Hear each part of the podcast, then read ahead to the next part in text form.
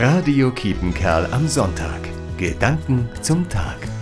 Es ist so schön zu sehen, dass hier im Kreis Coesfeld Menschen helfen.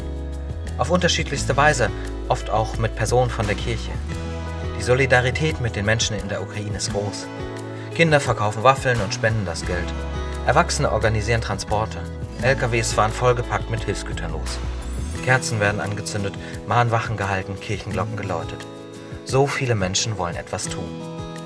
Und das ist gut so. Es hilft beim Verarbeiten der schrecklichen Bilder. Es ist ein Mechanismus, die Schockstarre zu überwinden. Es zeigt, ihr steht nicht alleine. Wir denken an euch. Wir teilen von dem, was wir haben, mit euch. Ich selbst kann nur mein Geld teilen.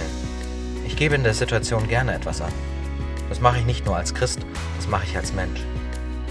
Ich lade Sie ein, auch etwas zu tun, um die Menschen in der Ukraine zu unterstützen. Schauen Sie mal vor Ort. In Ihren Möglichkeiten, Ihren Fähigkeiten.